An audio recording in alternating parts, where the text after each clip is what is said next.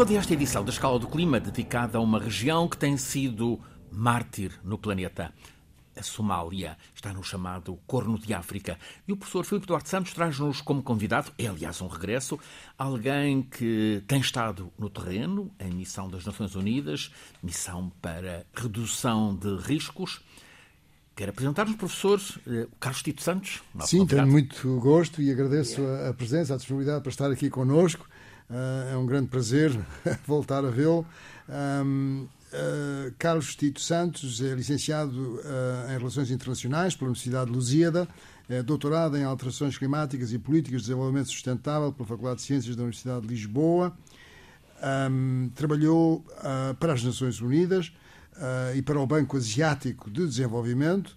Um, relativamente a projetos de adaptação e mitigação das alterações climáticas, redução do risco de catástrofes, eh, degradação dos solos, eh, em várias áreas, em várias regiões, África, Ásia e Pacífico, América Latina e Caraíbas, mais recentemente contribuiu para a revisão da contribuição nacionalmente determinada, chamadas NDC, National Determined Contributions, um, do Acordo de Paris, portanto, isto, a revisão da contribuição do Tchad uh, para o seu Plano Nacional de Adaptação. Uh, também trabalhou para o PNUD, para o Programa das Nações Unidas para o Desenvolvimento, para o Desenvolvimento sendo conselheiro técnico regional do PNUD, para os países africanos e francófonos e mais recentemente esteve na Somália e vai-nos falar também sobre isso e muito obrigado pela sua presença. Bem-vindo, Carlos. Eh, tem experiência de zonas críticas do mundo. Na anterior vez em que conversámos aqui na Escala do Clima, eh, o Carlos estava a chegar das Filipinas, agora a Somália. Como é que está a vida na Somália? A Somália, portanto, a vida não é propriamente fácil, não é? Há uma questão, portanto, há para, pessoalmente, há aqui dois grandes, os dois grandes problemas. Por um lado, o, o país uh, sofre imenso do impacto das alterações climáticas, sendo a seca e também as cheias. Uh, por outro os lado, opostos, claro. Seca os opostos. E, por outro lado, o conflito o conflito interno. Conflito armado. Sim, um conflito armado. Uh, e Com radicais islâmicos, Al-Shabaab. Sim, portanto, a questão dos radicais islâmicos. Por outro lado, também uh, certas tensões internas que também levam Interétnicas. a esses... Exatamente, que também levam a esses, a esses conflitos. Mas, obviamente, uh, o impacto das alterações climáticas estão a exacerbar um pouco um, e a contribuir para que uma vida muito difícil por parte da das, das populações. O que acontece, o que tem acontecido um, até recentemente, o impacto da Laninha foi muito forte. Um, eles tiveram cerca de cinco anos de seca consecutiva, portanto, um, o que foi uh, o que foi extremamente desafiante, porque o país uh, vive fundamentalmente uh, da produção agrícola e também do gado e sem água, uhum. obviamente, as coisas são são muito difíceis. O professor Filipe Duarte Santos várias vezes nos tem falado aqui, nos tem alertado para a questão uh, El Ninho, uh, Laninha. Na Europa estamos, uh, estamos longe, não é que não soframos efeitos, mas uh, estamos longe. O que é a importância para um país como a Somália, para aquela região do Corno da África, de El Ninho e Laninha? Bom, o El Niño e La Niña é um, é um fenómeno, quer dizer, são dois pontos de equilíbrio, dois pontos de equilíbrio um, no Pacífico, no Pacífico Equatorial. Uh, quando estamos na situação de El Niño, uh, o Pacífico Equatorial junto às costas do Peru uh, tem temperaturas mais altas, Uh, e isso provoca precipitação muito abundante e o nome de El Niño foi porque uh, essas chuvas abundantes do El Niño uh, começam normalmente por volta do Natal, Natal e os espanhóis deram-lhe o nome do, do, do, Menino Jesus, não é? Um, depois temos outro ponto de equilíbrio que é a Laninha, em que as águas são frias ah, são frias, uh, junto à costa, são mais frias, uh, junto à costa do Peru e são muito mais quentes junto à Indonésia, portanto, no outro extremo do Pacífico. Portanto, são dois pontos de equilíbrio. Há também anos que são neutros e isto é. Uh, perturba a, a, circulação geral da atmosfera geral, portanto, perturba à, escala global a circulação geral da atmosfera, mas há certas zonas em que isso se nota de uma forma mais forte, são chamadas telegenias, não é? Uhum. Uma, uma ligação entre esses fenómenos na zona do, do, do, Pacífico com outras regiões do mundo, como por exemplo a América Latina, como por exemplo a África, como por exemplo o Índico. Um, uma coisa que é bastante interessante é que uh, as cheias no Nilo estão relacionadas com El Ninho. E, e, temos registros, os registros mais antigos da periodicidade, não, não é uma periodicidade uh, fixa, não é? é? é? variável, mas enfim, uh, de 3 4 anos ou 5 anos uh, aparece El Ninho, depois aparece La Ninha, há uma alternância, não é? São dois pontos de equilíbrio. Uh, e quando havia a situação de El Ninho, havia cheias, o que era uma maravilha para o Egito, e isso era registado e foi registado, e é esse o conhecimento que nós temos mais antigo uh, do, do, El Ninho. Portanto, quando há Laninha uh, nessa zona da África, da Etiópia, do Corno da África, a precipitação é mais baixa, Uh, e foi o que acontece, não é? E, e, quando é o El Ninho, temos precipitação mais elevada. Mas as alterações climáticas uh, são outro fator de mudança, não é? Quer dizer, aquilo é uma mudança periódica e tem havido muitos artigos científicos quais são eh, a, a, a, a influência das alterações climáticas sobre esse fenómeno, sobre essa oscilação do Atlântico Sul, é o nome técnico, uh, mas o facto é que são regiões que, mesmo esquecendo o Laninha e o El Ninho, têm uma grande variabilidade climática, têm uma tendência para secas, têm uma tendência depois para precipitações muito elevadas e isso é agravado com estes fenómenos. O que vale, Carlos, eh, às populações eh, da Somália, neste caso, é a ajuda internacional. Claro, eh, e eu, eu queria só pegar um pouco aquilo que o professor Felipe estava a mencionar relativamente ao, ao El Ninho porque o que, o que se está a passar agora na Somália é começou o inverso, ou seja, o El Ninho começou, uh, portanto, há um, há um, um, início, um pouco antes do início de, de, de junho, julho, uh, e neste momento uh, ele está a criar já imensos, um, imensos impactos na, na Zona Sul. e isto, quer dizer, é o, o se por um lado a seca cria problemas em termos da agricultura e do gado. Por outro lado, as fortes chuvas, além de criarem esse impacto uh, na seca e na agricultura, criam também uh, um problema na, nas infraestruturas, porque um, não estão, estas infraestruturas não estão preparadas para estas chuvas fortes. Um, eu vi imagens há dois dias na, na cidade de Baidoa e a, as cheias são. Baidoa está a sul da capital de Mogadishu. Exato, exato, exatamente e, eh, e obviamente é outro problema para uh, não só para, enfim, para as populações, mas também para o próprio Estado, não é? Um, as missões internacionais, para além de, da assistência de emergência, cuidam também de aumentar a resiliência uh, das populações face às alterações climáticas. Claro, e esse é um ponto muito, esse é um ponto muito interessante, que é esta este, este debate entre assistência humanitária versus uh, desenvolvimento, não é? Uhum. Porque não esse, basta a assistência humanitária. É, está, é, é, constante, portanto, a assistência humanitária é sempre no momento, não é? Mas, claro. por outro lado, estas populações precisam de assistência ao desenvolvimento. Portanto, pensar, exatamente, a longo termo, nos 10 anos, nos 20 anos. Por exemplo, eu, eu vou dar a, a questão da.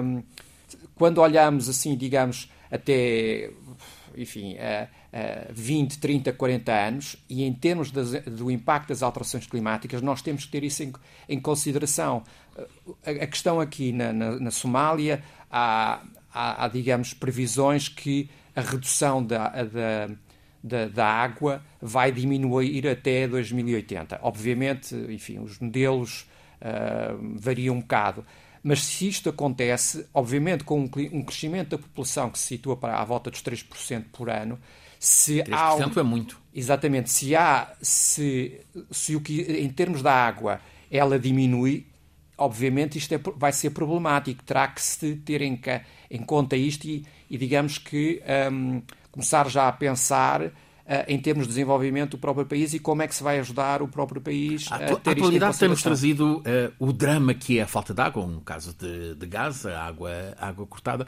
Na Somália, a escassez de água faz parte do dia a dia das pessoas. Faz. há, há, também outra questão aqui que é: existe muita água no subsolo. Um, mas é uma questão também aqui de gestão de água, não é? Portanto, vai-se furando, fura-se, portanto, a água que está mais perto do subsolo, mas chega a uma altura que esta água depois deixa de, de estar, eh, digamos, uh, portanto, de, deixa de se encontrar e tem que se cada vez furar mais profundo. Mas para se furar mais profundo, obviamente é preciso recursos e é preciso um financiamento grande. Uh, mas ela existe, obviamente. Um país que, onde a exploração do gado é muito relevante, é, é necessária água. Uh, é, há soluções? Portanto, as soluções, e o PNUD, por exemplo, tem feito isso, um, criar pontos de água um, em que para que as populações, as comunidades locais tenham acesso à água, uh, não só para o saneamento, para, para o gado, para a agricultura e depois que sejam elas a gerir estes pontos de água um, e para que, enfim, à volta daquela, daquelas zonas haja também acesso e, e, e haja uma, e, consequentemente se reduza um pouco a vulnerabilidade destas, destas, uh, destas comunidades à, à, seca, não é? Eh, o Carlos já nos disse que para lá do, do problema ambiental, uh, a seca, as cheias, há as tensões fortíssimas uh, interétnicas para além de, de grupos, grupos político-religiosos uh, armados. De algum modo, o combate às alterações climáticas pode ser uma forma de uh, amenizar tensões interétnicas? Eu creio que sim. Aquilo que se tem verificado é que quanto mais a, a temperatura aumenta, obviamente que o acesso aos recursos é? Porque estes, recursos também vão diminuindo, cada vez as disputas são maiores. Obviamente que a partir do momento em que se, se pensa uh, em soluções de, de, adaptação e também de mitigação, porque, por exemplo, uh, uh, vejamos o caso da, da energia. É importante que num contexto como a Somália também uh, haja este acesso à, à energia que, uh, que é, neste momento no país é muito feito à base do, do carvão, é? do carvão vegetal, o que cria alguns problemas. Uh, por um lado, porque os recursos florestais são, um, são cortados não é?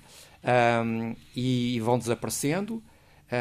por outro lado, também são aproveitados como venda para, um, digamos, para financiar o conflito. Uh, isto, inclusivamente, até foi parte, há uns anos atrás, o Conselho de Segurança das Nações Unidas uh, proibiu o, digamos, o comércio do, do carvão uh, na, na Somália, mas esta produção de carvão ainda existe. Existe porque, obviamente, as populações locais, digamos que a utilização da energia é muito ainda à base do carvão. Portanto, alternativas de, um, de energias renováveis também são muito importantes um, para elas não ficarem tão dependentes da, da, do, do, carvão. Uh, portanto, isto para responder um pouco à sua pergunta, uh, é um pouco dos dois lados. Por um lado, as soluções de, de mitigação, uhum. não é?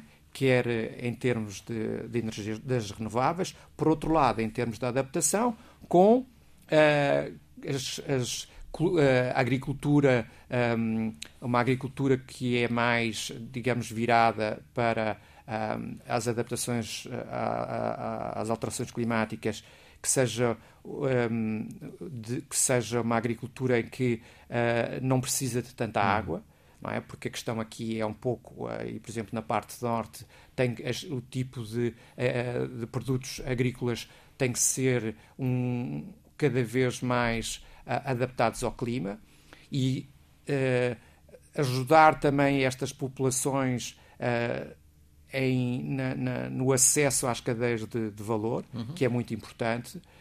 Um, ou seja, introduzir um pacote de medidas de adaptação que reduzam as tensões.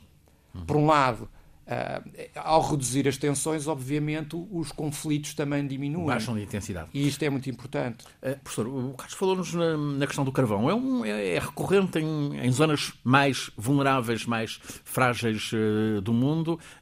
O recurso ao carvão é uma necessidade. O planeta precisa que, que se reduza uh, o recurso ao carvão, mas as Quer dizer, estamos querem... aqui a falar de carvão vegetal, não é? Estamos aqui a falar da utilização uh, da, da, madeira também, uhum. não é? Uhum. Que em, em, África e noutras regiões do mundo, como por exemplo no, no sul da Ásia, uh, ainda é bastante importante. Uhum. é uma coisa que que nos nossos países já eh, pertence ao passado, pertence a dois séculos atrás ou um século atrás, mas que nesses países tem ainda uma expressão muito significativa. Agora, a Somália, por exemplo, e outros países são uh, potencialmente ricas em, eh, em uh, na, na, geração de energias renováveis, como seja a energia solar, é? solar fotovoltaica, mas para isso é preciso investimento. Claro.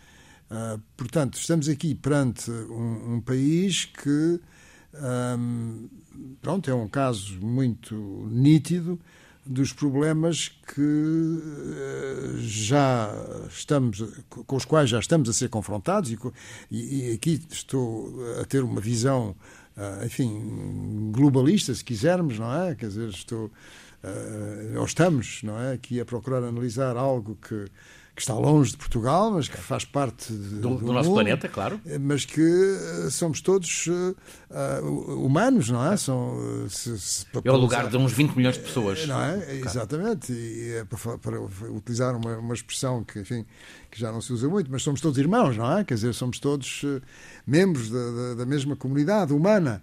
E, e, por isso é que, enfim, há, há, interesse também em analisar estes, estes casos que são, enfim, próximo do extremo é um exemplo de um país que uh, depende muito da agricultura. Os países dependem mais da agricultura, uh, tanto no aspecto da produção agrícola como também da parte uh, do, do, gado, não é? são mais vulneráveis às alterações climáticas. Uh, não é? Os países com economias avançadas, na Europa, nos Estados Unidos, é?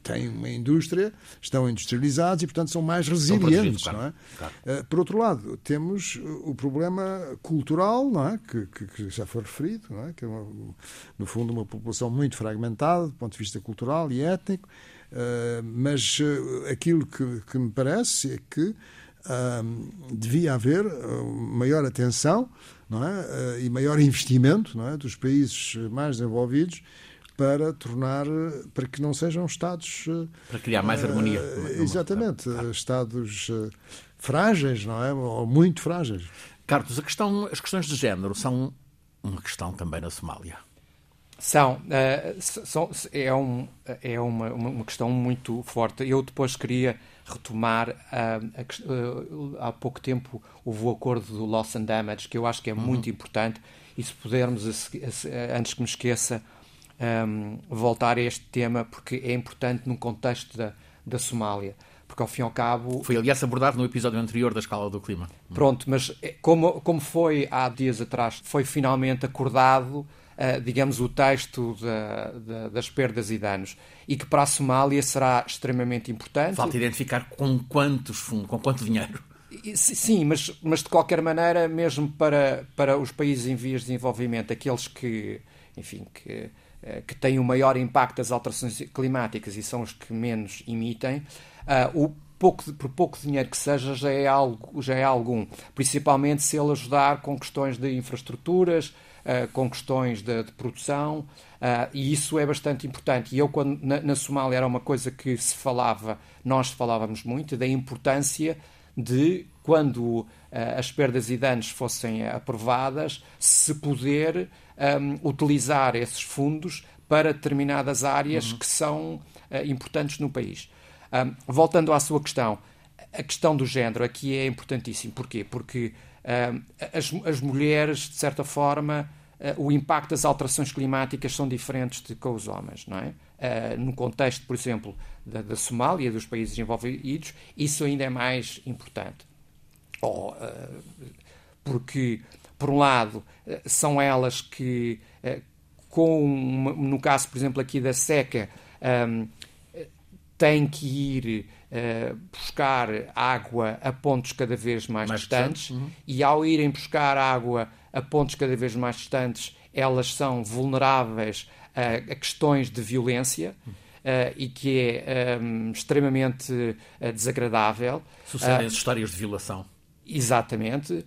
Um, por outro lado, uh, o que também acontece é que um, com uma redução de com a redução de, de, de, da água, obviamente que em termos de produtos agrícolas cada vez são mais escassos, o que quer dizer que a alimentação é cada vez mais deficitária. Como normalmente as mães dão sempre de comer aos filhos primeiro e a seguir a elas, elas ficam mais fracas, a alimentação láctea também é impactada com, com isso. Uh, ou seja, há aqui um número de efeitos que as mulheres um, uh, ah, têm por impacto às alterações climáticas que os homens não têm tanto. Outra coisa que também acontece é que, com a, a questão da, da, da, seca e também do conflito, muitas vezes os homens, uh, pronto, um, elas ficam sozinhas uhum. com, com as crianças e têm que tomar conta das crianças. E isso é extremamente difícil. Uhum. Embora na tradição, na, na, região haja uma tradição de uh, papel relevante, papel político uh, das mulheres na, na crise sudanesa, por exemplo, as mulheres foram uh, líderes de, de uma revolução. Aí é uma questão mais política. Uhum Aqui estamos mais a, a ver num contexto de, de, recursos, não é? de gestão de recursos uh, e do impacto que tem das alterações climáticas uh, nestes, nestes recursos. O Carlos vê esperança para a Somália? Claro, uh, eu vejo sempre esperança. e eu acho que é possível e as Nações Unidas estão a ter também um papel muito, muito ativo neste campo, é tentar eh, digamos que minimizar os impactos, não só as Nações Unidas, mas também outras organizações internacionais que estão no terreno e, digamos, também países que estão a ajudar a, a, a Somália. E eu acho que isso é determinante. Obviamente, não será numa escala tão grande como seria provavelmente desejável, mas já é, é relevante. Já é relevante. Professor Filipe Duarte Santos, eh, falamos de uma das regiões mais críticas no planeta, sem dúvida. Sim, a África tem desafios eh, muito grandes e eh, a Somália, enfim, toda aquela região, o Sudão também, não é? Onde há conflitos violentos. Toda essa região é muito problemática, toda a região do Sahel é uma região que é hum, vulnerável particularmente vulnerável às alterações climáticas, o, uh, o aumento da temperatura uh, em, algumas regiões da África, mas também da, da América do Sul, uh, poderá atingir-se nos cenários mais gravosos, que esperemos que não se materializem, poderá-se atingir situações em que a temperatura média é de 29 graus Celsius, ora, é, é muito é difícil claro. vivermos nessas condições, um, portanto, são, são realmente desafios, mas, uh, mas eu penso que aquilo que é importante salientar é a ajuda que esses países estão a receber e, sobretudo, o trabalho notável que as Nações Unidas estão a fazer uh, nesses países e manter a serenidade perante tantos desafios que existem hoje em dia no mundo. Uh, e continuar a, a, perseverar nesse caminho e também de outras organizações uh, internacionais uh, e, e a solidariedade, no fundo, a solidariedade humana dos países mais desenvolvidos com economias mais avançadas para com estas regiões do mundo. Filipe Duarte Santos, professor catedrático na Faculdade de Ciências da Universidade de Lisboa, conduz-nos todas as semanas neste programa A Escala do Clima. É uma parceria entre a Escola Superior de Comunicação Social e a Antena 1 da Rádio Pública, RTP. Cada episódio fica disponível sempre às quartas-feiras. É um programa feito por Alice Vilaça, Nuno Portugal, por mim, Francisco Sena Santos, sempre pelo professor Filipe Duarte Santos, que é o nosso consultor científico, convidado hoje Carlos Tito Santos.